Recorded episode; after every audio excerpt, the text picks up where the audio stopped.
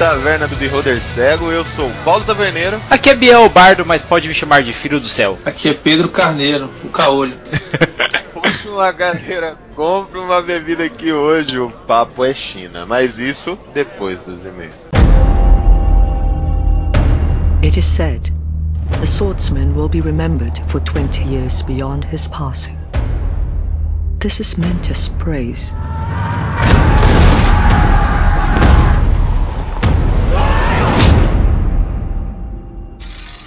I believe it to be a curse. E aí, Bardo? Como é que você tá, cara? Muitas corujas e grifos chegando aqui, não? Muitas corujas e grifos chegando, taverneiro, sem contar que nós recebemos alguns pergaminhos através de uma rede de mágicos. Eu não sei certo como falar, parece que são teleportes aqui. Cara, os caras estão ficando realmente tecnológicos. É, isso mesmo, a galera vindo do espaço aqui. Eu acho que tem alguma influência do Star Wars aí. Deve ser, taverneiro. E cara, vou falar que o, o post de Star Wars rendeu bastante aí. Tem muita gente falando aí ainda de Star Wars. Acho que é uma coisa que ficou na mídia, né, cara? Não tem como a gente fugir disso, né? É, o Star Wars entrou com tudo. A Disney agora tá solando e investindo com um monte de livro, entrando, no, entrando na história real, entrando em tudo aí. Então a coisa tá bombando. Um monte de discussão, quem gosta, quem não gosta, o cara que odeia, o cara que ama, tá bombando. Ai, cara, e o mais legal é o universo, né, Taverneiro? Lembra que você tá querendo criar uma mesa envolvendo um puta de um universo aí que flerta um pouquinho com Star Wars, até mesmo Guardiões da Galáxia, não é? É, uma mesa galáctica aí, vamos ver se a gente consegue desenvolver isso, essa ideia para mim mestrar essa mesa pros meus amigos, mas não sei, cara, tá difícil. tá difícil abandonar a última mesa, né, cara? Tá, nossa, foda pra caramba, não tem nem palavras para descrever.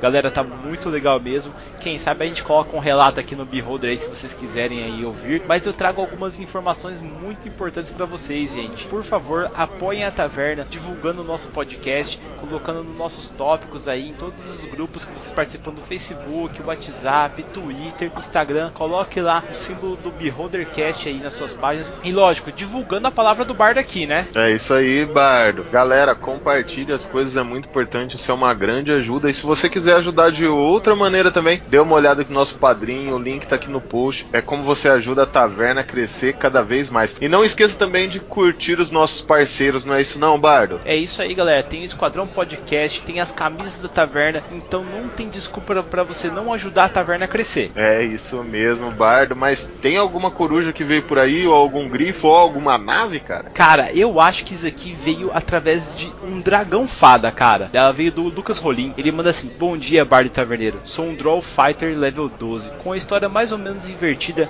em relação ao bom e velho Drift. Ou seja, na Guerra dos Pântanos Prateados, em 1485, ano da vingança do Anão de Ferro, ainda bebê, fui resgatado por uma família humana e criado como filho. Na adolescência, me revoltei contra minha família, pois descobri que nessa guerra meu povo havia sido massacrado pelos humanos. Voltei para Mesoberrazan e lá descobri a verdadeira ídole maligna dos Drolls, que não condizia com a minha própria. Então fugi e, apesar do ótimo treinamento que recebi, fui envenenado antes de poder sair completamente. Escreva esse e-mail para me candidatar a participar do cast de Forgotten Realms que vocês haviam comentado. Faço parte de um grupo de mestres de RPG de Brasília, a Green Peanuts Tavern, e temos uma fanpage por lá. Sou responsável pelos lores produzidos de Forgotten Realms, que vem alcançando bastante prestígio na comunidade RPGística brasileira. O post do Elmser tem mais de 10 mil views e eu me considero bastante esforçado no estudo dos reinos. Seria um prazer imenso dividir isso com vocês e com seu público. Possuo um bom equipamento de áudio para a gravação do podcast, pois também sou músico. Segue abaixo o link da página. Um grande abraço e fico no aguardo. Lucas, cara, olha, muito obrigado pelo convite aí, cara, que está se oferecendo aí, cara. A gente vai contar com você mais pra frente. Cara, seu e-mail foi muito legal, velho. É bom saber que nós temos aí vários ouvintes aí que manjam bastante de Forgotten Realms para dar aquela ajuda e deixar um cast maneiro, viu, cara? É isso mesmo, cara. Sempre que você souber de algum detalhe, que você quiser um cast diferente, que você quiser sugerir os casts pra gente, mande um e-mail pra gente. Não esqueça o beholdercego.gmail.com. Não é isso, Bardo? É isso mesmo, cara. E por favor, gente, continue aí mandando e-mails aí, sugestões de itens, sugestões de adaptações que vocês querem ver na mesa, porque o taverneiro também precisa de algumas ideias e para agradar vocês, logicamente. É isso aí, galera. E tem mais um recado que eu queria dar aqui no meio dos e-mails, Bardo. Como assim, cara? Que recado é esse? A galera tá me cobrando muito, cara. Falando, meu, como que você faz esses grids aí, cara? Como que você faz esses grids que você está postando as fotos no Facebook? Galera, eu tô testando várias técnicas aqui. Quem tá acompanhando, eu tô testando fazer um grid de grama aqui. A gente já até testou em play, não é não, Bardo? É, cara, ficou muito massa mesmo. Nossa, velho, sério, o de grama parece um campo de futebol, galera. Ficou muito foda. e eu tô testando vários aqui, gente, e vou postar assim que eu achar a melhor maneira, entende? Que eu quero que seja perfeito para vocês. Já descobri a melhor maneira do de pedra, agora eu vou descobrir a melhor maneira do de grama, e daí eu posto para vocês os dois juntos, combinado? Não quero fazer nada com pressa aí, pra vocês eh, não falarem, pô, não ficou tão legal, tem uma outra maneira e tudo. Lembrando que existem várias maneiras, essa é só a maneira aqui do taverneiro postar para vocês, tá certo? É isso aí, galera. E eu continuo o Taverneiro aqui, a sessão de e-mails, puxando aqui mais uma coruja do Stefan Costa. Ele manda assim: Saudações, nobre taverneiro e mestre bardo. Aqui quem vos fala é Stefan Costa, que agora atende por Anzu Shidara, o monge geógrafo. O e-mail dessa vez é um pouco mais esquizofrênico que o normal. Venho enviar para os senhores a versão mais recente do sistema de RPG que estou desenvolvendo para jogar um grupo que estou tentando formar. De modo que eu gostaria que os senhores pudessem testá-lo na mesa de padrinhos, se possível, a fim de obter críticas para melhorar sistema. O mesmo não é perfeito, admito, mas ele tem por objetivo ser simples e direto, contando mais com bom senso para resolver as questões. O sistema não possui um cenário definido ainda. Aos excelentíssimos cavaleiros, vos apresento o sistema Crônicos. Um abraço para os senhores, sou grato pelo vinho servido a este monge e uma gorjeta aos goblins da taverna e para a gnoma cozinheira. Namastê. Stefan, eu dei uma olhada por cima no seu sistema e eu me interessei muito. Eu queria, na verdade, cara, ver mais. Pega aí um próprio cenário e traz pra gente dar uma uma olhada, cara. Eu achei tão bacana, cara. E ainda você continua aqui falando assim das suas sugestões. Ele fala assim, ó, quanto à minha sugestão de cenário anterior, Reinos de Aço de Agamor, os senhores acabaram por se equivocar em alguns pontos da sua interpretação, tais como aqueles aspectos pós-apocalíptico clássico, no estilo Mad Max, sendo que na verdade o cenário tem uma estética mais similar ao mundo medieval descritos nos livros da trilogia dos espinhos e no RPG no Menera, porém em uma escala menos esquizofrênica que este último. O segundo ponto é a visão misticista a respeito da tecnologia, uma alteração que fiz no cenário mudou o cataclismo de uma guerra contra as máquinas para uma devastação nanotecnológica, cujos vestígios são a magia do cenário. Para saber do que Nananites são capazes de fazer, fica a dica do desenho Mutante Rex e do canal Nerdologia do YouTube. Eu manjo um pouquinho só de tecnologia, Stefan, e até, meu, um livro que eu fiz, eu misturei um pouco de tecnologia e magia, e eu já te digo, velho, é muito massa misturar essas duas coisas. Mas, como eu disse antes, velho, manda um cenário pra gente dar uma olhada, cara. Seu sistema ficou muito bacana eu quero ver mais dele, então manda pra nós aí que a gente pega e divulga aqui no Beholder também, tá certo? É isso mesmo, Bar da Taverna tá sempre aberto pros projetos pessoais da galera. E já emendando aqui, eu vou ler uma mensagem que foi mandada pra gente que é muito bacana. Ela começa assim, Bardo. Olá, aqui é o Luiz, humano aldeão nível zero. o cara tem uma enxada. pior, pior, escolheu a enxada. Ótimo programa. Atualmente sou mestre num cenário próprio de sistema Might Blade, sistema brasileiro. E vocês me deram muitas ideias e ganchos e subganchos de histórias. Falo isso saindo da porta da taverna sem pagar, porque ainda sou nível zero e tenho menos de 10 PO. Abraço, até a próxima.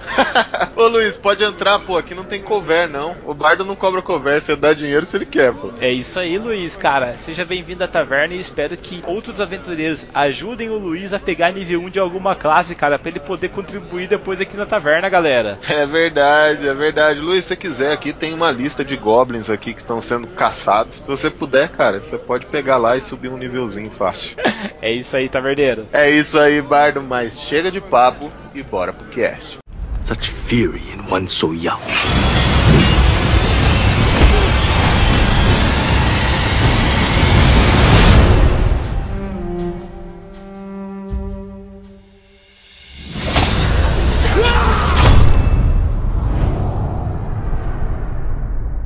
Fala aventureiros, que tal vocês conduzirem seus players para um universo totalmente diferente do que nós estamos acostumados? Que tal a gente falar sobre cavernas com inúmeras estátuas de terracota? Nós falarmos sobre uma incrível muralha e bárbaros do norte que atacam com seus arcos e armaduras, além, é claro, da Rota da Seda. Outra coisa muito massa são as armas exóticas e olhos puxados, velho. Isso dificilmente tem numa mesa de RPG e é muito importante, tirando toda a cultura aí da China. Mas, para falar sobre isso, ninguém mais do que o Pedrão. E aí, Pedrão, beleza? Tudo bom, meus queridos? Como é que vocês estão? Saudade de gravar com vocês. É isso aí, cara. Sumido, Pedrão da da taverna. Faz tempo que não vem aqui comer o nosso porquinho e beber nossa cerveja. Mas hoje tá aqui para conversar um pouco com a gente sobre a China. Falando sério, Pedrão, é uma das culturas mais interessantes do mundo, né, cara? Ah, com certeza, cara. Tem muita coisa para se falar de China. Uma cultura milenar, né? Muito assunto. Muita coisa aconteceu de diferente lá e muita ideia pra gente colocar na mesa aí para poder jogar também. Serve de inspiração para muita coisa. E lembrando, cara, logicamente que a China é muito mais antiga do que a gente conhece e aprende nas escolas. Então a função aqui do Beholder é colocar um pouquinho assim de curiosidade para vocês procurarem aí coisas a mais sobre essa civilização e também aprender um pouquinho como utilizar as nas mesas aí de maneira um pouco mais fácil, porque a gente tá muito acostumado com aquela idade média europeia, sabe? Que a gente tem os cavaleiros ali com full plate, até mesmo algumas armas de cerco legais. Só que, cara, a gente não aprende quase nada da China. A gente mal sabe que começou lá a pólvora, mas para que, que os caras utilizavam? Eu aprendi muito em livros, pelo que eu leio e gosto de ler também sobre a China, e tem coisas muito interessantes naquela terra lá. E um dos sonhos é conhecer as cidades lá, inclusive a cidade proibida dos caras. Cara, e tem uma coisa muito massa da China também, a cultura e a ambientação, tá ligado? Não adianta nada você colocar um elemento chinês na sua mesa, você não conseguir ambientar tudo isso, né, velho? Por isso que aqui avançando o Beholder é colocar um pouco de curiosidade para que você corra atrás das suas referências aí. E lógico, cara, não dá tempo de falar sobre tudo, então realmente é mais uma pincelada aí para todo mundo, né, não, Barda? Com toda certeza, cara. E agora eu invoco o Pedrão novamente aí, Pedrão, pra você falar aí o que, que é importante a gente falar para situar nossos jogadores e mestres, cara, nessa cultura. Se a gente for falar de China antiga, o primeiro fator aí que é uma complicação é que além da gente, como vocês falaram, a gente ter pouca coisa, a gente não tem muito conhecimento, até mesmo pela dificuldade de ter gente que vai estudar lá a história da China e tudo mais, mas é porque eles têm um, uma complicação que é aquela coisa da lenda se misturar com a história e a gente não sabe até que ponto aquilo ali realmente aconteceu, até que ponto é uma lenda que foi se perpetuando ali por meio da história oral. Como também são coisas de muito tempo para trás, é difícil você ter alguma fonte primária para você realmente saber assim, se aquilo ali aconteceu ou não. Essa é a maior complicação para você entender ali. Aquelas casas que é para ambientar numa mesa, eu acho que é até legal, né? A história se misturando aí com a lenda, fica muito bom para você criar ganchos aí para aventuras e tudo mais. Mas a China tem muito disso, né? A própria primeira dinastia que a gente vai comentar sobre a China, que é a dinastia Xia, é, e se eu errar as pronúncias, cara, foi mal, mas assim, meu mandarim, o chinês antigo é inexistente. Não, cara, não, cara. Meu, não pode errar pronúncia nesse programa, cara. Ah, Pô, é? Eu tenho uma arma, cara. Eu vou falar todos os nomes errados aqui. Meu, relaxa, cara. Ô, galera, quem souber chinês aí, por favor, cara, nos corrija. E não por e-mail. Mande um áudio, porque não vai dar pra gente falar certo. Mesmo tentando Mandar lá. por e-mail não vai a, adiantar nada. pronúncia. Não, é porque tem aqueles caras que mandam a pronúncia certa é, e daí escreve em português. Você nunca vai acertar, cara. Pois é, mano, ainda mais porque, tipo assim, é totalmente diferente. E eu leio as paradas e eu invento o nome na minha cabeça e é aquilo ali pronto, sacou? Já foi assim naquele cast dos pré-colombianos, vai ser assim agora também. Porque Tamo junto, cara. a, a origem dessa, dessa questão da China, assim, muita coisa a gente não sabe, tá? Que a gente vai ter de primeiro relato, que é a dinastia Xia, também não dá para ter uma precisão de tempo, mas vamos botar aí por volta de uns 2000 a.C.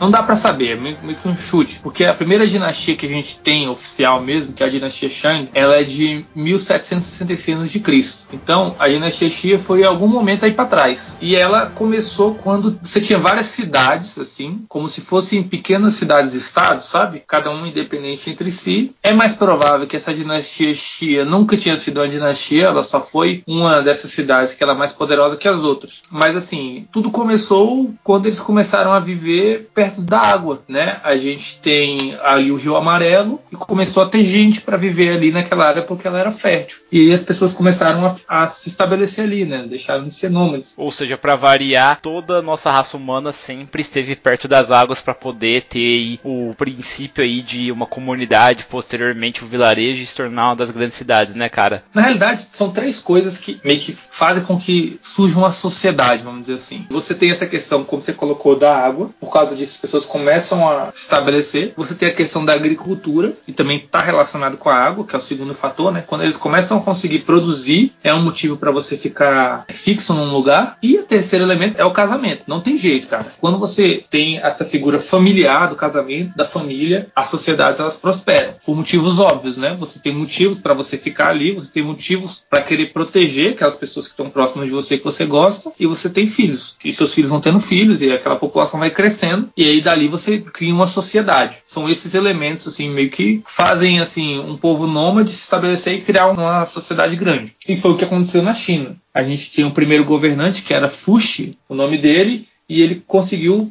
convencer as pessoas a se estabelecerem nesse lugar onde tinha água conseguiram estabelecer a agricultura e surgiram famílias. E aí o negócio cresceu. Mais para frente, passou um tempo, você vai ter o Imperador Amarelo, que seja lá como se pronuncia o nome dele, é Huang, coisa assim, atribui ele a invenção da escrita, da cerâmica e do calendário. Essas três coisas são as importantes pra gente, porque são o que faz a gente ter registro de que existiu alguma coisa ali naquela época. Quando a história é transmitida somente de via oral, você não tem nada, você possa assim fazer uma pesquisa como fonte primária, porque a história história oral vai se passando, aquela história, igual o telefone sem fio, às vezes vai estar se transformando, e a gente não sabe mais ou menos o que aconteceu direito. Agora, quando você tem algo escrito, você tem lá um, um jarro que tem uma pintura representando alguma coisa, já facilita um pouco o nosso trabalho, né? Ah, é. Até porque, cara, se você não tiver como pegar mais de uma fonte, você só se focar em um lugar, você tá lascado, né? Aí realmente ocorre aquela mistura da lenda com a história, que a gente não sabe o que é verdade, o que realmente aconteceu, né? Sim, na realidade, isso aqui que a gente tá falando, a gente também não sabe se aconteceu. É, ah, então, falar, então fechou. Pô, a história. Cara, eu vou falar uma coisa, Pedrão. Você tá aqui, é massa, pô, queria fazer um curso de história e tal. Mas a história é foda, velho. Tem vários historiadores e cada um puxa pra um lado, tá ligado? Existem coisas que são fatos e existem coisas que o cara acha que rolou. Tô errado, Pedro? é porque é difícil, cara. Você vai pegando uma coxa de retalhos de várias coisas e tentando costurar para entender o que realmente aconteceu. Isso que, se a gente não colocar um elemento chamado mentira, que às vezes as pessoas escrevem mentiras. Então é tudo muito complexo. Se você só consegue entender realmente o que aconteceu quando você pega todas essas fontes, você coloca uma em, em contato com a outra, você coloca elas duas para conversar, para ver se as informações batem ou não. Tem técnicas para isso, né? E quando você transfere isso para uma cultura chinesa, que é milenar, é totalmente normal você encontrar caminhos diferentes, né, cara? Claro, com certeza. Aí você soma numa cultura antiga que tem uma língua completamente diferente, que não vem da nossa origem, né? Porque a nossa origem ela é judaico-cristã. Viemos dos portugueses, que são um país judaico-cristão. A nossa influência maior hoje no Ocidente, que vamos dizer assim, que seja inglesa, americana, também é judaico-cristão. Então, agora não, China é totalmente diferente, é uma língua que é totalmente diferente da nossa raiz e não é um país tão aberto assim para a gente estudar. A gente sabe como é que é a situação hoje. Antigamente ainda era muito pior, né? Então a gente não é tão simples assim a gente ter acesso a essas informações. E aí que a gente tenta descobrir o que aconteceu lá há dois mil anos atrás. É difícil, cara. É muito foda, cara, porque você tem que resgatar toda uma história e tudo. Pô, esse é um trampo, cara. A gente tá num, num tema muito específico aqui, que no caso é a China, que ocupa, tipo, um, pô, lá do outro lado do mundo. Já tem línguas mortas, igual todos os lugares têm, sabe? Dialetos e os carambas. E tem o mandarim, que é muito conhecido, assim. Até a galera fala, pô, aprende mandarim que é a boa, né? é, a galera, muita galera fala isso, cara. Tipo, como que esse conhecimento chegou até a gente e como aconteceu a expansão desse império chinês, por exemplo? Cara, na realidade, esse conhecimento ele chega através da gente com o contato da China com outras culturas. Quando você tem contato entre povos diferentes, é normal também você tem a difusão da informação. Agora, a China, ela se expandiu pelo próprio processo, entre aspas, natural, que um lugar que dá certo cresce. O que aconteceu? Você vai ter ali lá onde a gente estava falando, o primeiro figura de um imperador, que é o imperador Yao, que diz que ele ficou famoso porque ele conseguiu controlar cheias do rio, então ali ele deu uma estabilidade por lugar. Quando você tem estabilidade, você não se preocupa com a sua sobrevivência, sobra tempo para você se preocupar com outras coisas que não sejam o seu pão de cada dia. E aí você vai ter a questão cultural e também a questão militar. Sempre ocorre assim. Esse cara ele, ele ficou famoso porque quando ele estava prestes a morrer, ele não nomeou o filho dele como sucessor, ele nomeou outro cara e tal. E é a partir daí, dessa sucessão, que a gente consegue pegar essa pré-história chinesa se fundindo um pouco com a história, que a gente já tem um pouco mais de material. E aí você vai ter a partir daí essa dinastia Shang, que aí a gente já tem muita coisa, porque já, já chegou a ter uma capital, eles já começaram a construir uma muralha, você vê coisa bem antiga, e a gente vai ter acesso à informação do que aconteceu lá, porque virou uma cultura expansionista. Quando eles começaram a tentar crescer e tomar outros povos, aí fica muito mais fácil da gente ter informação. Primeiramente, você tem o registro de que houve batalha ali, né? E se você teve batalha, você teve estratégia militar, você teve contato de várias pessoas juntos, fica tudo mais fácil para a gente estudar. Além disso, você vai ter também o nessa dinastia Shang uma coisa que não tinha antes que era o uso de escravos. Então para você ter escravo, você tem invasão de outros lugares, você tem até comércio dessas pessoas, né? E aí você consegue ter registros de tudo isso. E também é muito importante para esse período é que você tem o, o, início deles começaram a fazer armas com bronze e a gente tem registro de como foi esse processo, como eles começaram a fazer isso, como eles entenderam que dava para fazer armas de bronze e tal. E aí já fica muito mais fácil você saber, ó. Então teve um, uma galera que se reuniu aqui, que viveu aqui e construiu um império. Conseguiu responder mais ou menos? Conseguiu, conseguiu pra caramba, pô. Inclusive, cara, tem uma espada de Olguindian, sei lá se é assim que fala, cara ou Guindia. Eles acharam tipo, um artefato arqueológico, tá num museu hoje. Uma espada que ela é feita de bronze, sabe? Ela é forjada de cobre e estanho, sabe? Sim. Ela é muito fodida, essa tecnologia, porque por esse jeito de ser formada, sabe? E ela é extremamente afiada, pô, ela não corrói, tá ligado? Tipo, ela tem resistência à corrosão, sabe? Um material muito velho, velho. E hoje ela tá no Museu Provinciano de Hubei. Não sei se é assim que fala, mas é na província de Hubei mesmo. Massa. É no, no condado de Tiongling. Mas é, é uma espada inteira, assim, forjada de cobre e estanho, assim. Mas será que esse cara, ele era um soldado normal do taverneiro? Será que ele era, tipo, um herói da época? Porque, com o Pedro falando aí, galera, imagina o seguinte. É um continente inteiro a China. Porque ele tem desde montanhas, Alpes ali, a desertos, acompanhando por florestas e até mesmo praias. O bagulho é continental. Imagina o tanto de gente que não teria ali, o tanto de gente que os reis reis, os monarcas, os clãs da época não conseguiriam colocar para lutar. Ou seja, eram batalhas, cara, de 400 mil pessoas, tá ligado? Era muito grande a, a parada. Então, a arma ali que os caras utilizavam como sendo de bronze, isso, os caras tinham que ter minas de extração, ou seja, eles dominavam a arte de você extrair esse minério e você forjar isso há muito tempo. Enquanto os romanos estavam começando a engatinhar, os caras já tinham império ali, velho. Isso é muito foda. Não, e tem uma parada muito massa, assim, que, tipo, eu não sei se era muito comum essas armas, porque só foi encontrada essa, tá ligado? Então, por exemplo, nesse lugar, tá? Que eu conheço que. Quando os caras falam, vamos falar de China, eu falei, pô, tem que falar dessa espada, sabe? Tipo, é uma das paradas que eu tenho para conhecer, sabe? Tipo, metas, assim. E eu lembro dessa espada que quem me falou foi o meu professor mesmo de colégio, sabe? Na época que ele falou e tal, ah, vocês que gostam e tal. E daí ele mostrou. E o mais legal é que ele tava mostrando uma reportagem, assim. Não era eles descobrindo a espada. Mas a parada é que essa espada era tão foda a tecnologia que quando ela foi encontrada, ela tava, tipo, afiada ainda, sabe? Tipo, isso é muito anormal, saca? Isso mostra, às vezes o cara acertou na cagada, mas eu acho difícil. Tipo, isso é menosprezar uma tecnologia, sabe? Eu acho que Sim. os caras descobriram uma tecnologia fodida que isso fazia diferença em combate. Pelo menos, já que você falou aí dessa forja aí com bronze, cara, eu falei, caraca, tem que falar dessa espada, porque ela é uma das coisas que marcou meu conhecimento. Eu acho que isso é errado, cara. Acho que isso aí não é estilo de ferraria, não. Acho que isso aí é apenas uma arma mágica, cara. Tá na cara, velho. Você não quer fazer isso, porque só mesmo tem magia. É uma espada, é uma espada mais um, velho, certeza. A espada mágica não perde o fio, né, velho? É, então. quem é que controlava o bronze nesse período? A família. Quem que era a família que tava na época do poder? Era a família Xin ou era a família Yan? Porque a China é assim, família Xin, Yan, Quan, é assim a parada. Mas foi por aí, é o rei. Quando ele, você tem o um domínio das, das produção da arma, você tem um domínio sobre tudo. Porque você decide quem vai estar armado ou não. Quem controlar o, o bronze dentro dali da região e a produção das armas era o rei. Na verdade, imperador, né? Já nesse período. E aí ele decidia quem ia ter arma ou não. O Pedro, e aí a China já era em vários em pequenos reinos ou não? Não. Na partir da dinastia Shang, você já tem uma capital. Já tem um cara que está comandando sobre várias cidades que tinham ali as suas autoridades locais. E foi a, a primeira dinastia, assim, a Shang, que a gente tem certeza, assim mesmo, 100% que existiu e tudo mais. Agora, pra vocês terem ideia como é tão complicada essa questão de antiguidade na Ásia, isso que eu tô falando para vocês é 1766 a 1122 a.C. Entre aspas, faz pouco tempo. Pouco tempo, cara. Nossa, gigantesco tempo, cara.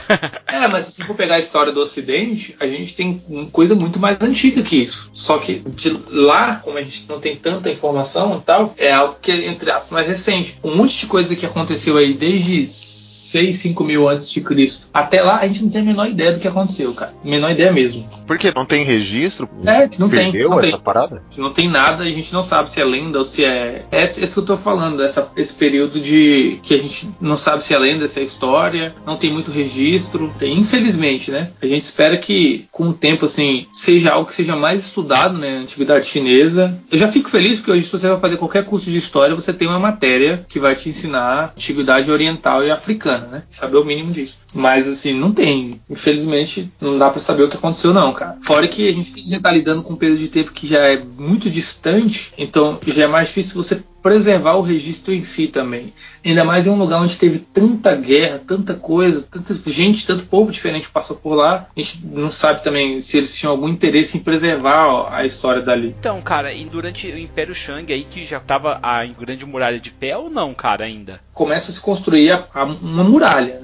Ali o, o, projeto inicial, né? Ela tinha 6,5 km, 10 metros de altura. Já era uma senhora muralha, né? Não era. Ô louco, infinita já. Sim, tal. Mas ainda não era assim o, o auge da China. Nesse período, assim, no fim da dinastia Shang, que a gente começa a ter um pouco de intriga, um pouco de coisa que dá pra gente ambientar numa mesa, um pouco de Game of Thrones, porque que foi o início da dinastia Zhou. Os Zhou, eles eram uma família que eles tinham muita grana e eles começaram a distribuir terras deles com os aliados. Uhum. Eles conseguiram o apoio da nobreza, porque eles, todo mundo era grato a eles e dependia deles, ficava aquela política do rabo preso, né? E eles tomaram poder. Um outro problema que ocorreu aí nesse período também é que com essa tomada de poder você começa a ter meio que conflitos entre pessoas que eram favoráveis ao Zhou e pessoas que eram favoráveis ao Shang. As tropas Shang elas ficaram revoltadas com a maneira como esse imperador do Zhou, o rei, não lembro agora se já era um império, eu acho que sim, mas eles acharam que o rei era cruel e se rebelaram. E aí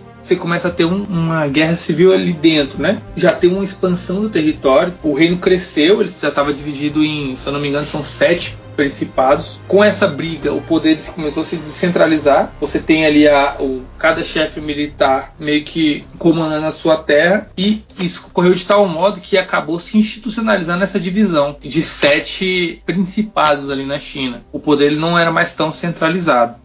E aí você vai ter ali o que a gente chama, que é bem famosa, que foi o advento da dinastia Qin. O que aconteceu? Esse Kim ele começou uma campanha é, limitar para unificar a China e acabar com toda essa bagunça que tinha virado na dinastia Zhou. Ou seja, o cara já chegou tocando terror. Com certeza ele tinha o exército foda pra caralho e altas táticas militares. Já deve ter chegado varrendo a galera, né? Pois é, só que aconteceu. Os outros estados se aliaram contra ele. ah, tomou no cu. Isso, ele começou a ter uma... Ele era mais forte, mas todo mundo se uniu contra ele. E aí teve um atentado contra a vida do rei e tal. E aí, quando tentaram matar o rei, meio que teve aquela questão de comoção. O rei Zeng até venceu essa batalha e unificaram a China. E aí você tem oficialmente já institucionalizado o título de imperador. Não é que era um império em si. Isso no Qin, desculpa, eu me perdi. Aconteceu o seguinte: houve uma campanha militar para unificar a China, certo? Quando tava Sim, na dinastia Qin. Isso. Cara, sabe por que eu tô falando do Qin? Porque é muito style ali. O símbolo dele é um símbolo do dragão.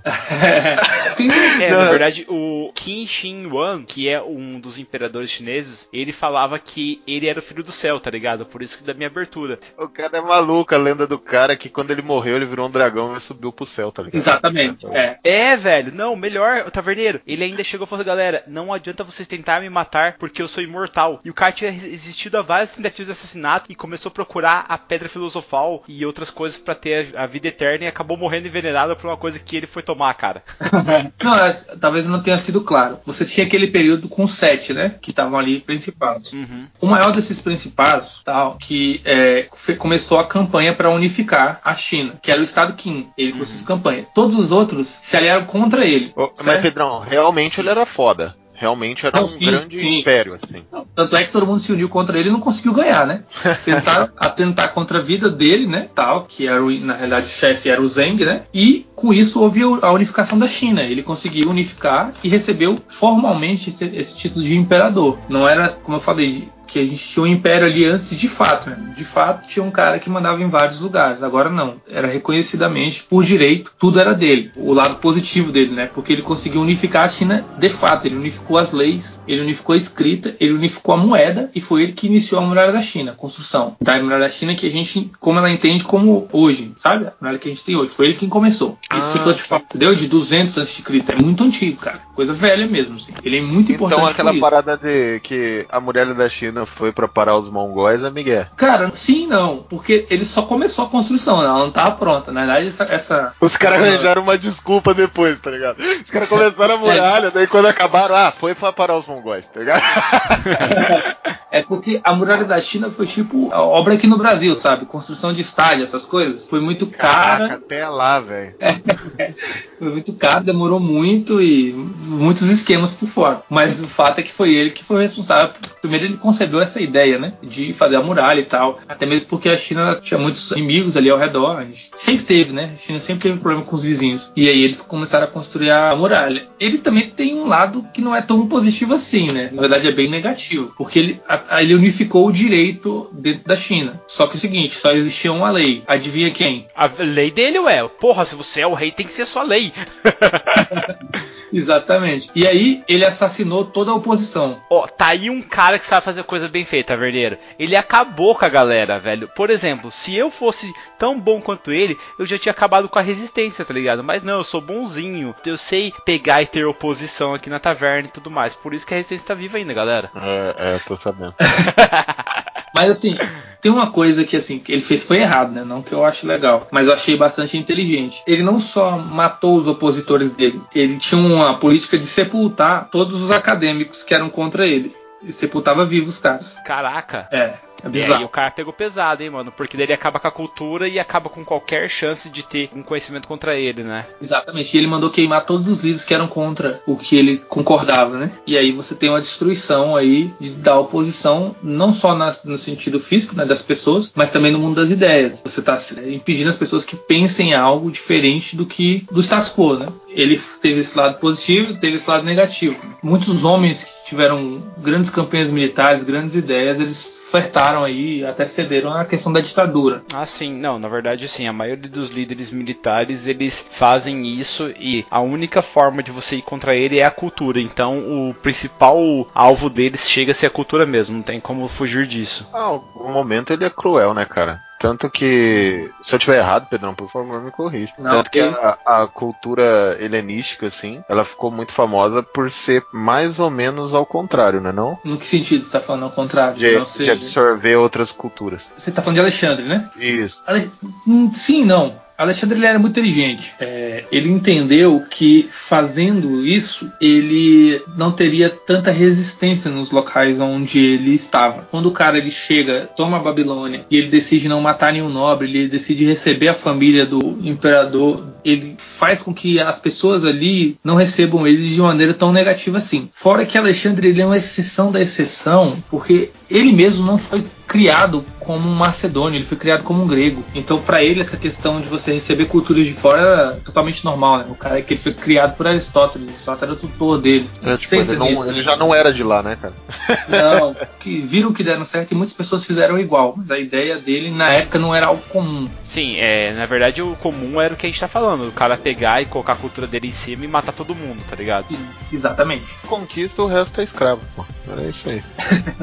cultura vencida, não tem que falar nada, né? Cara, e vocês estão falando de escravos aí, Taverneira, eu meu, comecei a pesquisar sobre China porque sou muito ficcionado também pela própria muralha da China, que a galera fala que dá pra ver lá do, dos astronautas conseguem ver lá de cima, mas é mentira, tá ligado? Eu vi isso aí também. Mas a questão é que, meu, os caras empregaram tanto trabalho escravo que se o cara morria durante a construção, os caras colocavam os corpos dele dentro da muralha, velho. Então, tipo, a muralha também é o maior cemitério do mundo, porque deve ter muito nego ali morto, tá ligado? Dentro que os caras usaram como argamassa, sabe? para colocar e subir a muralha. Isso é muito top, tá ligado? Cara, top não é, velho. Não, não, é, tipo, é, é conhecimento de si, tá ligado? Mas, viu, a, a, a muralha era tão larga, cara, que os caras utilizavam ela para ligar, tipo, a China do Sul com a China do Norte, sabe? Os caras é, pegavam carruagem de mercadoria e percorriam por cima dela, velho. Nossa, muito foda isso, cara. Realmente, é um dos, daqueles lugares, assim, do mundo que não vou, não vou me perdoar se eu viver sem ter ido conhecer, cara. Deve ser uma, uma coisa surreal, assim. E fez muita diferença para eles, né? E mostra como a,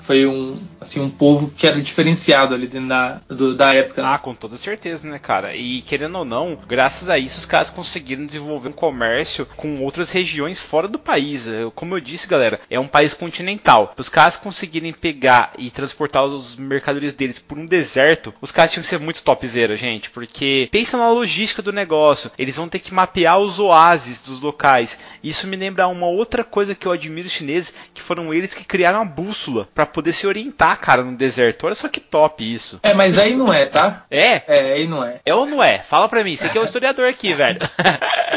Isso é um problema que a gente vai ter muito com conhecimento na antiguidade, é que é, as coisas elas não eram usadas, elas eram inventadas não para o fim que a gente acha que ela foi inventada, vamos dizer assim. Muitas vezes era para uhum. um fim místico, entendeu? Ah, saquei. E a bússola foi isso. Ela foi criada para um fim místico e também apontava para nós, sabe? Muitas vezes era usada em previsões de futuro, essas coisas. A gente tem muito disso assim. Cara, na realidade, a gente só vai ter essa questão de você conseguir pegar algo e enxergar ele como algo unicamente científico e não religioso, sem ter essa mistura, por incrível que pareça, com a igreja. A igreja católica que começou a fazer essa distinção entre o uso científico de coisas e separando do uso sacro, vamos dizer assim, do uso religioso. Antigamente essas coisas se misturavam muito. Claro que fica muito mais legal falar que eles inventaram a bússola só para achar o norte, né? E e daí, né?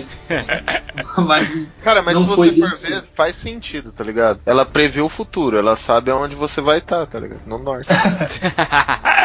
ela sabe para onde você vai. Mas muitas coisas foram inventadas assim, com esse intento de você ter contato com os deuses, você ter contato com os ancestrais, que é o caso dos chineses, você prevê o futuro, tinha essa questão mística misturada com o uso prático daquele instrumento. É, mas aí no caso, Pedro, é tecnologia que eles começam a desenvolver, cara, através de novas invenções também é bizarro. Por exemplo, a seda em si. Quando eu comecei a ver a seda, eu falava, pô, é uma roupa leve, é o que os caras utilizam hoje para acender cigarrinho do demônio e tudo mais. Mas, cara, na época ali, um daqueles casulos lá de bicho da seda seda lá, o bagulho tem um quilômetro, cara, de distância. Um fio único, grosso, que ele, é, ele é forte, né? Rígido. De um quilômetro ele pesa uma grama. Aí entra aquela parada dos caras pegarem e fazerem tipo uma malha, uma, uma trança, né? E construir isso com uma roupa. E essa seda era utilizada para vender como produto. E um dos reis, eu não sei agora, o imperador, ele falou assim: galera, é o seguinte, este conhecimento não sai da China. É só aqui e ninguém vai falar nada sobre isso nunca mais. Então era uma coisa que só era vendido. Se você quisesse comprar qualquer qualquer coisa de seda você teria de ir até a China buscar ou pagar o preço exorbitante dos mercadores.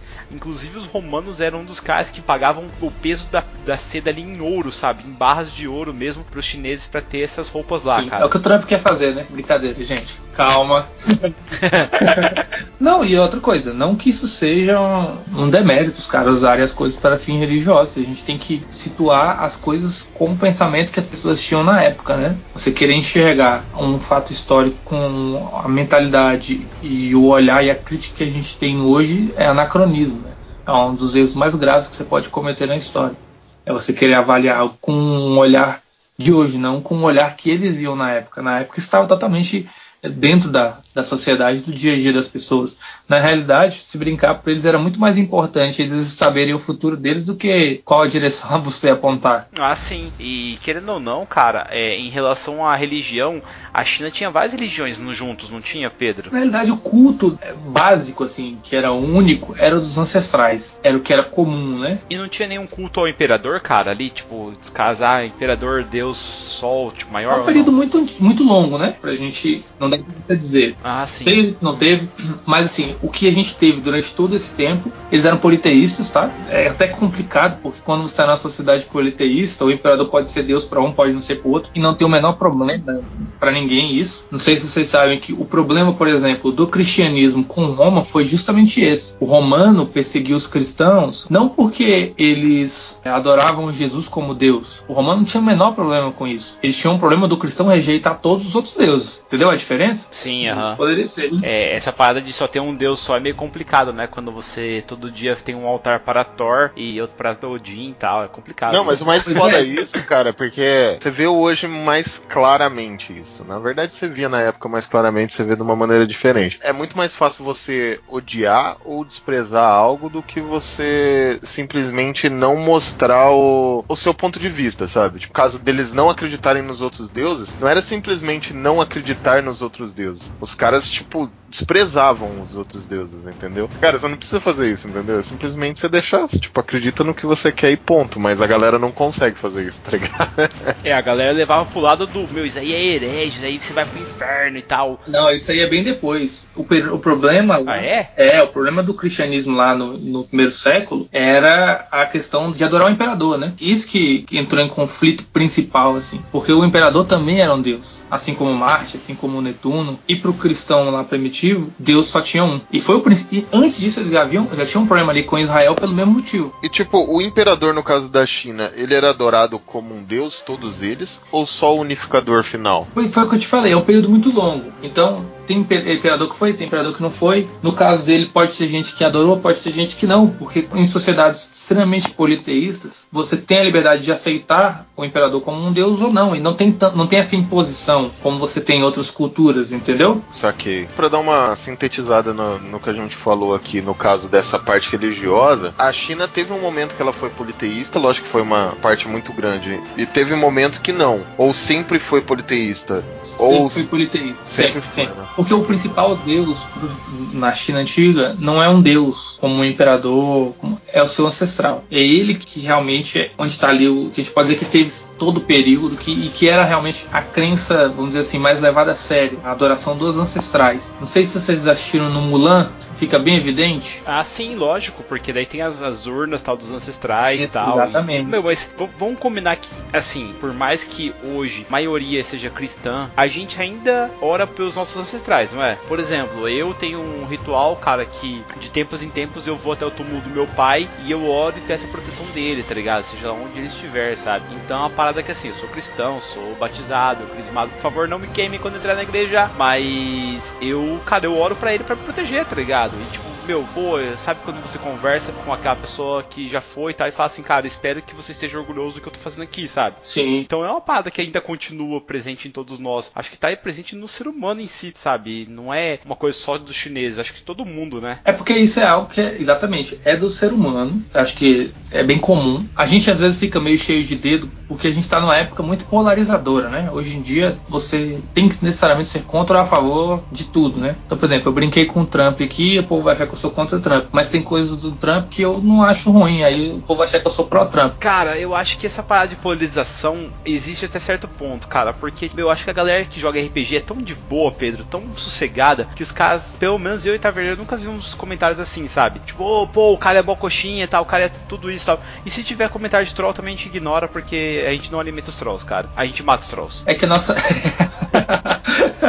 Nosso público é mais seleto. Mas enfim, essa crença também ela veio sido passada de geração por geração. Tem muitas coisas que a gente faz que está relacionado ao culto dos ancestrais. Vou te dar um exemplo. Vocês são casados? Sim, opa. Pois é, Sim. eu também me casei. Muita coisa que a gente faz no casamento são cultura romana e relacionada aos ancestrais. Vou dar um exemplo. O pai da noiva, ele vai até uma parte da cerimônia e te entrega, não é? Isso, isso mesmo. né? E se ele está transmitindo a autoridade que ele tinha sobre a noiva, que era dele, para você, o cuidado, a responsabilidade, aquela coisa toda, né? Uhum. Isso é romano. Quando você terminou de casar, você vai para o lugar onde você vai passar sua noite de núpcias. Não sei se todo mundo já viu isso em filme, já que você tem o costume de você, antes de entrar pela porta, você pegar a noiva no colo para você entrar dentro do quarto com ela no colo? Cara, eu vi isso em filme, mas eu não fui uma das pessoas que fez isso. E sério, não sei porquê, velho. É, eu fiz que eu sou clichê pra caramba, né? Você esqueceu, é isso que falou. Sabe o que, que significa isso? É o seguinte: isso tem a ver diretamente com os ancestrais. Os povos antigos, alguns, né, acreditavam que o ancestral, a ligação que você tinha com ele era através da terra. Então, você pisar no chão era um modo de você se ligar com o seu ancestral. Quando você pega a sua noiva, tipo ela no colo e entra no quarto com ela sob seus braços, você está passando a proteção dos ancestrais dela para os seus, entendeu? Os seus ancestrais agora são os responsáveis por proteger ela, não mais os da família dela. Ah, E saquei. Que massa, cara. Bem legal isso. Como é que é a parada do pai? O É pai, porque- quando a autoridade, a autoridade da, da filha era do pai, certo? Não, beleza. Eu gravei aqui pra mostrar pra minha esposa. que escroto. É, mas a, minha- a proteção também era, né? Não, mas isso é função, né, cara? É, e o, melhor, melhor. E o sustento também na época também era, né?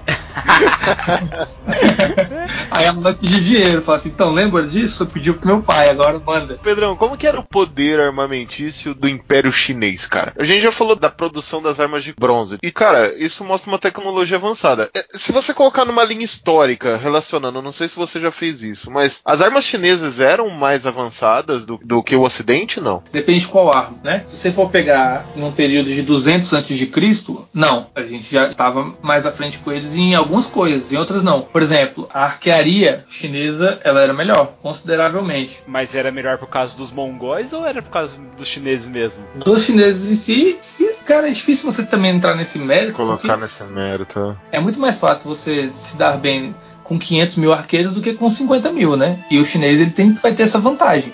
Eles sempre tiveram muita gente. Uhum. Então a gente fala, ah, os arqueiros chineses tinham muito efetividade nas batalhas. Será que é porque eles realmente eram tão melhores arqueiros? Ou será porque a chuva de flecha deles era tão inacreditável que não tinha como você ficar ali, entendeu? Saquei. Porque, tipo assim, por exemplo, eu falo isso por causa da tribuchê, sabe? Eu acho que a maioria Sim. conhece como tribuchê, que é aquela catapulta que é quase como se fosse um estilingue, assim, né? Pelo Sim. menos que eu, que eu me lembre, assim, isso aí também já era utilizado na China, sabe? Sim, é, E- essas construções deles eram muito boas, entendeu? E é Eles tinham tecnologia muito fodida, né, cara? Ah, era o cálculo, né, cara? Os caras eram os matemáticos top também, não eram? na Ásia, Porque a trebuchense é muito matemática, tá ligado? Sim, a Ásia sempre teve a cultura matemática forte. Então eles tinham essa questão. Agora, é, a questão de movimentação de grupos grandes, tudo era muito melhor que no Ocidente. Até mesmo porque eles tinham esse material. Agora, por exemplo, a organização entre unidades de combate que você tem, que é basicamente grega e depois romana, era muito superior. É difícil você Tipo, são, eram tecnologias distintas, assim, né? é, tem um programa, acho que eu já até comentei com vocês, que eles fazem isso, que chama Mestres do Combate, que eles pegam, por exemplo, um, um romano contra um chinês e põem ver quem ganha. Mas também é complicado. É provável que um romano ganhe do chinês, se você botar um X1, né? Agora, se você colocar um- uma- o exército romano com o exército chinês, talvez a quantidade de soldados que o chinês tenha seja muito maior eles vencerem os romanos. Depende de terreno, depende de muita coisa pra gente saber. Às vezes você tem uma tecnologia melhor, como pode ser que em determinados casos o chinês tenha, mas o terreno não dê pra ele usar isso. Ele vai usar. Pra que que vai, ele vai lutar contra um romano num pântano? A trebuchet dele não vai servir pra nada. Você entende? É, é, Entendi. é bem Tudo relativo. das estratégias e dos líderes de combate também, né, cara? É. Sim. Porque, assim, uma coisa que sempre me encantou, assim, da China são os armamentos, sabe, cara? Um que eu mais gosto, o que eu, o que eu mais gosto, assim, tipo, disparado de todos, cara. Porque, tipo, eu, eu tenho um pouco de agonia com lâmina, tá ligado? Tipo, eu tenho assim, um pouco de coisa, tipo, faca, essas paradas eu tenho um pouco de agonia, assim. Mas as paradas que são mais, tipo, massa, eu acho muito massa. E lá eles têm um armamento, Como assim? Os passos são massa, eu acho muito massa. massa, massa de batalha, sabe? Ah, tá. É, tipo, a- armas pesadas, assim, tipo martelo e armas de conclusão, assim. E daí, cara, eles têm um armamento que eu gosto muito, que é o martelo meteoro, assim. Não sei se vocês já viram alguma imagem dele. São duas bolas de ferro entre correntes, sabe? Como é que é o negócio aí? São duas bolas de ferro, assim. Uma, uma em cada ponta. Ligado por uma haste. Não, uma, uma em cada ponta da corrente. É só corrente e duas bolas de ferro, sabe? Ah, tipo uma boleadeira gigante. É, e tem 5 metros de comprimento, sabe? Entre uma bola e a outra. Tipo, o cara vai rodando Que aquela massa. parada, eu acho. Assim, pá, eu nunca vi ninguém utilizar, mas eu acho muito massa, assim. Eles dizem que o cara vai rodando dano com o equilíbrio, ele roda os pesos, rodando com o pescoço, com os cotovelos, os ombros e as pernas, sabe? Tipo, como se fosse uma dança mesmo, tá ligado? Porque a parada é muito pesada, não dá pra você ficar segurando, sabe? Ah, então ele usaria a força do pêndulo, né, pra poder girar o negócio pra usar como um ataque e defesa ao mesmo tempo, né, Taverneiro, também. É, isso. Meu, entra lá e vai rodando, velho. A estratégia é essa.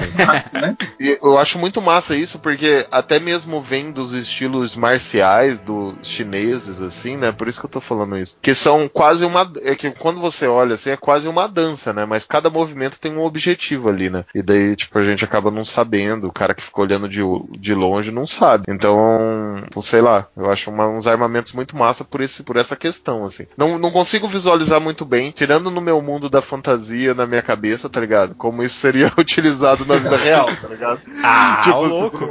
Não, você fala, pô, o cara vai rodar o bagulho no pescoço e vai acertar o cara e depois roda debaixo do braço. Cara, não sei se isso rola, tá ligado? Não, é que, é que assim, eu- fico imaginando, por exemplo, uma linha com cinco caras desses, sabe? Os caras avançando, tipo, o, a diferença entre eles, assim, o espaço, um palmo um do outro, no máximo do, da corrente esticada. Os caras começam a girar essas bolas aí, caem em volta deles, produzindo, tipo, como se fosse uma redoma, sabe? E os caras vão avançando juntos.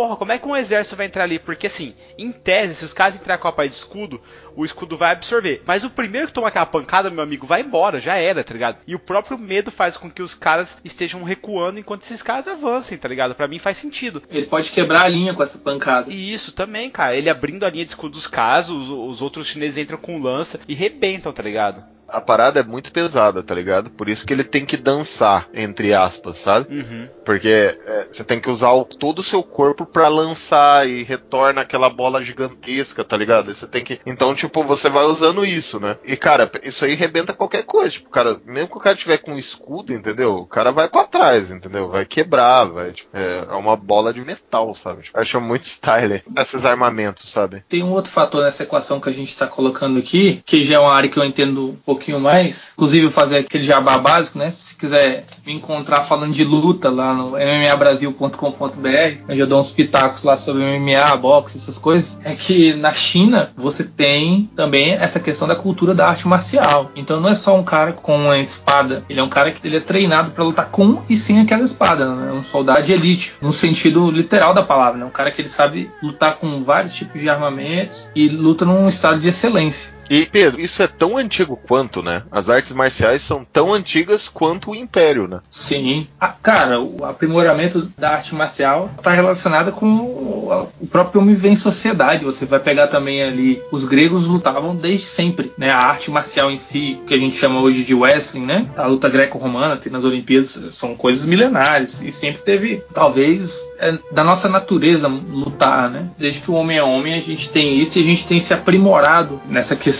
da arte marcial. A tal ponto que você vê que em várias sociedades que não tiveram contato entre si, que nunca se viram e tal, quase todas elas têm algum tipo de luta marcial. Não é simplesmente aquela briga bagunçada, né? Tem técnica, tem modos de como se fazer. Se você for pegar desde o karatê lá no Japão, ou você pega aqui a. Esqueci agora qual é o nome da. É tipo uma modalidade de wrestling dos índios aqui no, no norte. Culturas que nunca tiveram contato, que não, não tem culturas às vezes isoladas, mas eles têm técnicas de arte marcial, tá? Também é algo que é natural do ser humano. Vamos combinar que os chineses são sacanagem, aqueles monastérios dos caras, pelo menos galera que vocês podem ver naquela série Marco Polo, que infelizmente foi cancelada lá na Netflix. Porra, tinha um monte lá vacilo, que era né? absurdo, cara.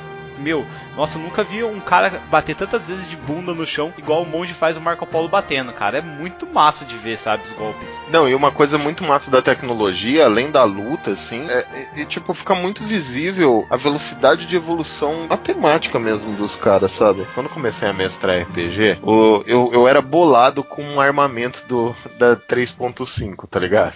Eu ficava bolado, era o- a besta de repetição. Que eu acho massa pra caralho. Mas pra mim a besta de repetição tinha que ser aquela besta do Van Helsing, do filme ah, lá do Hugh Jackman, tá ligado? Que a galera critica pra caramba, mas eu acho muito foda, velho. Uma besta gás que o cara vai. tá, tá, tá, tá, tá, tá, tá. Muito foda, velho. Não, então, mas a besta do cara é a gás, é moderna. Mas lá no mundo medieval, eu falava, porra, mas como funciona uma besta de repetição, né? Os caras inventaram um bagulho do nada, bizarro e nananã. E eu falei, meu, vou procurar pra ver, porque, tipo, quando você vai descrever isso numa mesa, você tem que ter um, um embasamento meio que lógico, né? Não uma parada de repetição. E daí eu cheguei que os, os chineses chineses inventaram a besta de repetição, tá ligado? E daí eu falei, caraca, não acredito que esse negócio existe, assim. Infelizmente eu tentei procurar algum vídeo mostrando como funciona, mas na verdade não é quer dizer que sai um monte de parada, não é uma metralhadora, sabe? É porque, tipo, o cara recarregava mais rápido porque ele conseguia recarregar com uma mão só a besta, tipo, puxando uma alavanca para trás. E daí descia um outro dardo, sabe? E daí ele atirava. Então, tipo, a besta existiu mesmo e isso, tipo, os caras conseguiam dar, tipo, sei lá, 10 tiros em 15 segundos na época, sabe? Isso é, tipo, na época isso é insano, sabe? Tipo, é retardado, assim. Ô, Taverneiro, se você me permite, cara, um abraço pra galera que jogou Age of Fires de China aí, cara. Tinha o Elite Choconu, que ele usava justamente essa balestra que você tá falando, cara. Eram seis tiros seguidos que, meu, davam um dano do caramba. Não tinha tanto alcance, mas quando pegava o peão já era, cara. Dava, eles derrubavam cavalaria, galera. Nossa, e era muito style, cara. É, descobri que esse equipamento, que eu acho que talvez até foi esperado, né? Besta de repetição, é um armamento real, sabe? Tipo, que funcionava e é uma tecnologia foda, sabe? Tipo, sei lá. Imagina você lá com o arco lá, um arqueiro, mesmo sendo foda, mesmo sendo ágil, mesmo sendo rápido. Sei lá, o cara não conseguia dar com a precisão de uma besta de repetição, tipo, cinco tiros em 15 segundos, sabe? Tipo, não dava, Sim, não rolava. Com certeza, cara. É, porque na realidade o arqueiro, por exemplo, em inglês, ele era absurdo na quantidade de flechas que ele lançava. Mas ele lançava flecha, né? Onde ela vai parar, você não tem nenhuma garantia. Você com a besta de repetição, você acerta todos no mesmo alvo, se você Isso, quiser. Com certeza. É. Mas uma coisa que eu queria falar com vocês também, galera, é em relação à própria seda, porque eu não sei se isso é verdade, então é mais uma pergunta do que é o que vocês acham aí até sobre isso. No livro do com Iguden, do Conquistador, ele fala que os é, soldados chineses utilizavam por baixo da armadura de placas deles uma camisa de seda, porque se a flecha penetrasse na armadura, a seda fazia o cara se machucava, só que com a seda não se rompia. Então eles conseguiam puxar a camisa para fora de modo que a flecha saía inteiriça e não infeccionava o machucado do cara. Então o soldado ficava, vamos supor que curado em pouco tempo, tá ligado? Em comparação a um cara que poderia ter uma infecção onde o metal penetrou tal e matar o cara. Cara, eu quando eu ouvi isso, eu falei, porra, que absurdo, sabe? Como é que eu colocaria isso no RPG? E eu pensei em colocar uma camisa de seda por baixo mesmo, que o cara pode comprar aí por algumas peças de ouro, porque tinha que ser um negócio caro, que ele absorvesse o dano. Não que ele aumentaria a CA do cara, mas, por exemplo, ele absorvia aí 8 de dano, sabe, naquele furo dele. Seria muito foda de você fazer isso também, porque é um item que não é mágico, mas que, meu, funciona como tal, sabe? Ah, sei lá se, se, se, chega a ser real, cara, mas se você vê as próprias armaduras japonesas assim, antes do cara colocar aquela armadura de samurai mesmo, embaixo ia uma quantidade de couro inexplicável. tipo, é, é, essa questão da seda, eu já vi gente dizendo que é mito, eu já vi gente dizendo que é fato. Eu não sei, cara. precisaria até pesquisar. Até mesmo porque já vi gente que eu tenho certa credibilidade, que acredito assim, dizendo que sim, e já vi gente que eu também considero dizendo que não. Então é, é meio complicado. É porque é uma parada interessante. Ah, vamos testar né? aí, Bardo. Vamos lá pra chácara. Ah, vamos testar, ué. A gente pega o é, Pedrão aí, teste. velho. Fechou. Bom, caro tem que ser. A parada é de seda, tá ligado?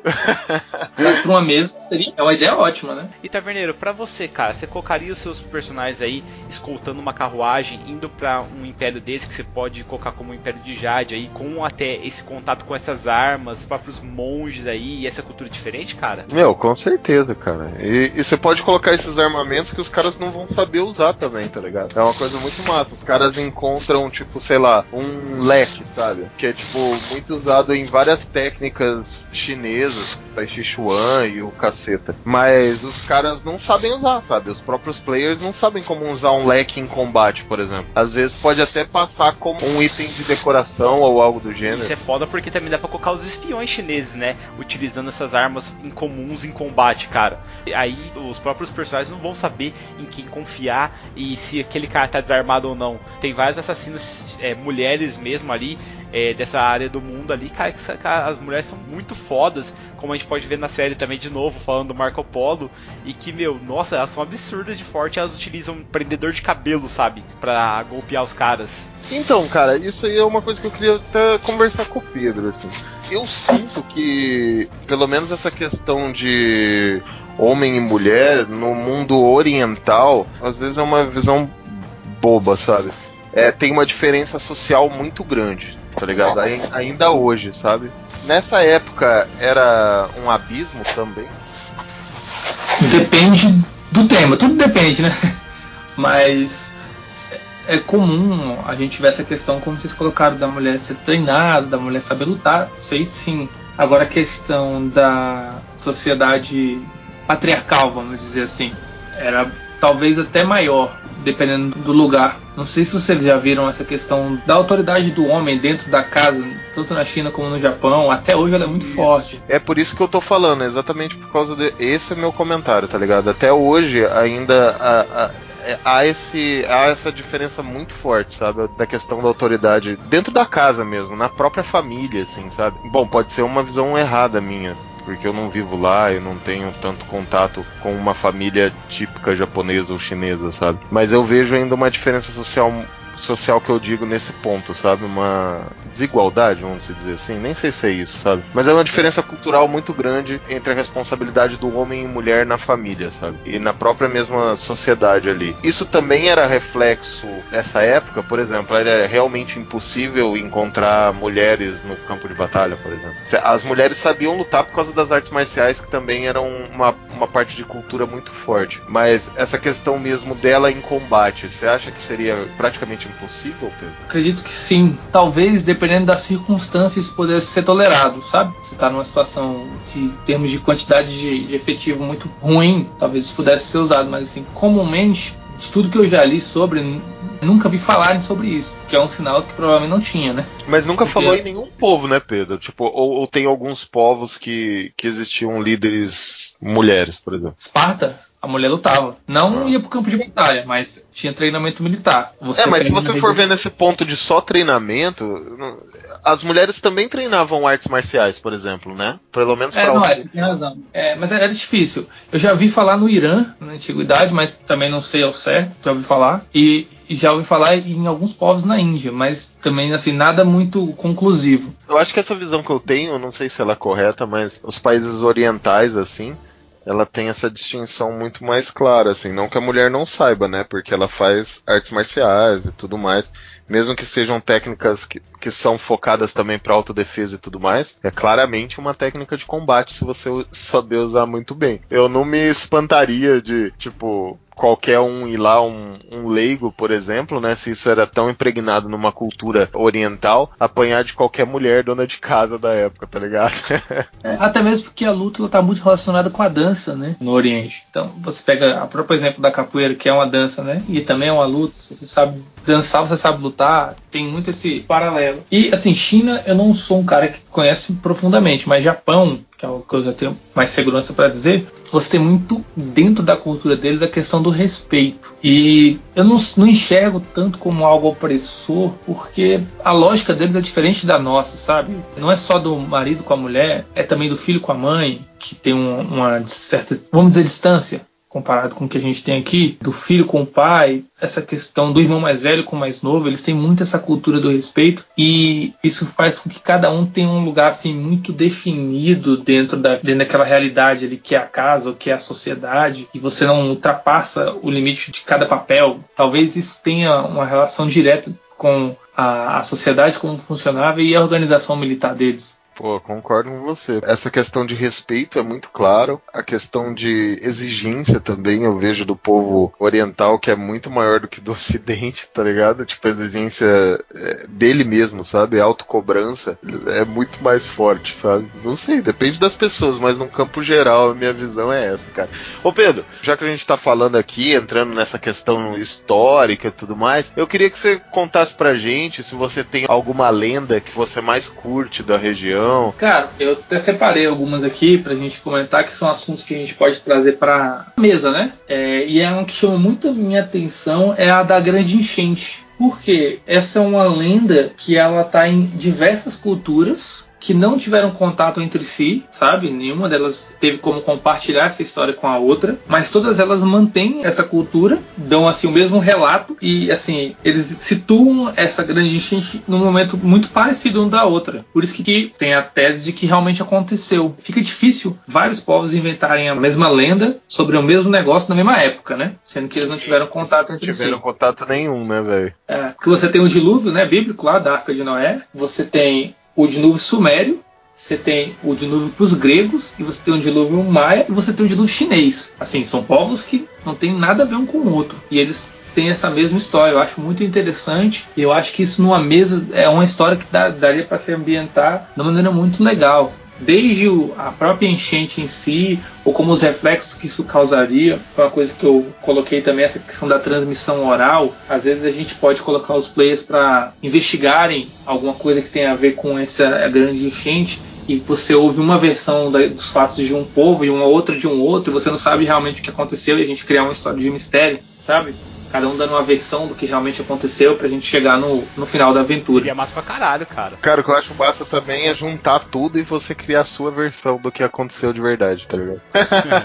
sim, sim. Outra coisa que eu acho legal, que eu separei na, lá da China, é a questão do dragão chinês. Não sei se vocês já ouviram falar, que ele é considerado assim, a, o deus mais poderoso e ele que controla as águas. É o símbolo do poder e tudo mais. E eles acreditavam que o, o Zeng, que ele, ele virou um imortal e se transformou em um dragão e ascendeu aos céus. E isso também poderia ser uma coisa que a gente poderia ambientar e ficaria muito legal. É uma parada que você é muito fácil fazer, um rei, um, um cara ou um governante e tal e ele morreu e realmente, tipo, ele virou um dragão, saca? Que, que subiu e controla os mares e o caramba. Ele pode estar tá enfurecido por alguma parada, ou não, ou você tem que buscar ajuda, ou sei lá. Tipo, é, uma, é um gancho fudido também pra uma aventura. A gente tava até conversando aqui antes de ir pro ar, uma história muito legal, se você não escutou ainda, é de uma pirata chinesa. A gente falou no cast de piratas, não foi, Bardo? Isso mesmo, cara. E eu até queria falar, Taverneiro, você falou sobre os dragões aí chineses.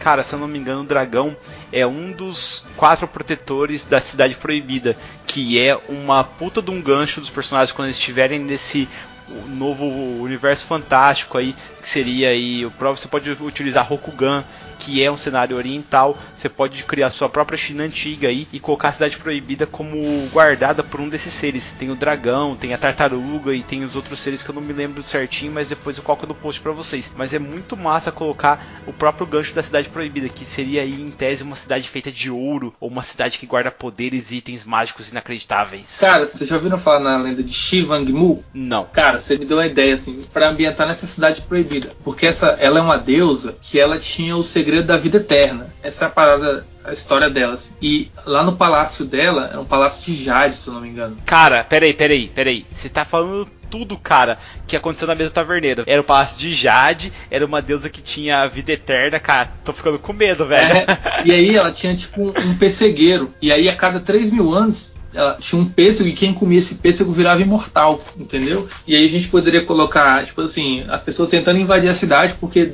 esse pêssego é, brotou, sei lá como fala, e quem conseguir ter acesso a ele vai ser imortal. Pô, isso é legal pra caramba, cara. Caraca, seria muito massa isso, velho. É muito massa essas histórias que a gente coloca nesse campo com essa mistura de cultura. E eu gosto muito, gente, de fazer isso no RPG, porque, tipo, você abre o, o universo dos seus jogadores um universo que às vezes ele não conhece e que vai agregar muito valor para ele, sabe? Através de uma busca, através de uma pesquisa ou através do próprio interesse ali, ele vai gerar um conhecimento real para o seu jogador, sabe? Não é simplesmente uma mesa, uma história passageira, vai ser um conhecimento real, sabe? E vocês conhecem a lenda do tigre também? A gente já falou da do dragão, né? Tem que ser tigre e dragão. Que é Qual seguinte, é a lenda do tigre? Conta aí, conta aí. Tinha um deus, não lembro qual era, eu acho que é o Imperador de Jade. Dá até pra gente adaptar e botar essa mesma deusa lá do Palácio de Jade. Ela não queria o leão no horóscopo mais. Ela tinha uma treta lá com o leão. E aí ela pegou o tigre e começou a botar ele para treinar com o gato, pra ele aprender a ser ágil. Aí quando o tigre ele aprende a agilidade do gato, ele vem e vence o leão e tira ele do horóscopo e assume ele. Só que por como o tigre ele ficou tão poderoso, porque ele já era forte, ele ficou ágil, ele ganhou do urso e todos os outros animais. E ele ficou tão forte, tão forte, que aí os deuses levaram ele para o céu e lá ele venceu todos os deuses, se tornou o Deus Supremo. Aí ele virou um guerreiro desse Deus Supremo que, que queria tirar o leão do horóscopo, acho que foi isso. Pô, mato pra que caramba. foda, velho. Já estou imaginando já um avatar desse deus, velho. Olha que massa. Se eu não me engano, o dragão também é um dos deuses, né? Sim.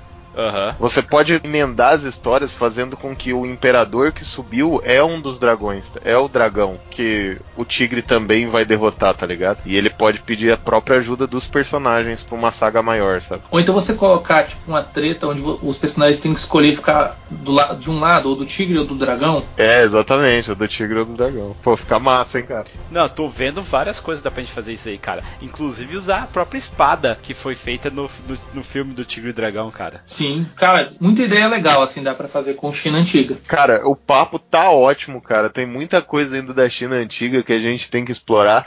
Mas agora vocês deram uma ideia, eu vou ter que parar pra fazer uma mesa, cara. Pedrão, obrigado por você participar aqui do nosso cast novamente. Eu fico muito feliz que você vem aqui e tem sua presença aqui de novo na nossa taverna. Obrigado mesmo, cara. E é isso, meus queridos, muito obrigado. Prazer gravar aí com vocês. Sempre que vocês precisarem de mim, tô à disposição. Levanta esse som que a gente tem que encerrar aqui. Falou, taverneiro. Tchau.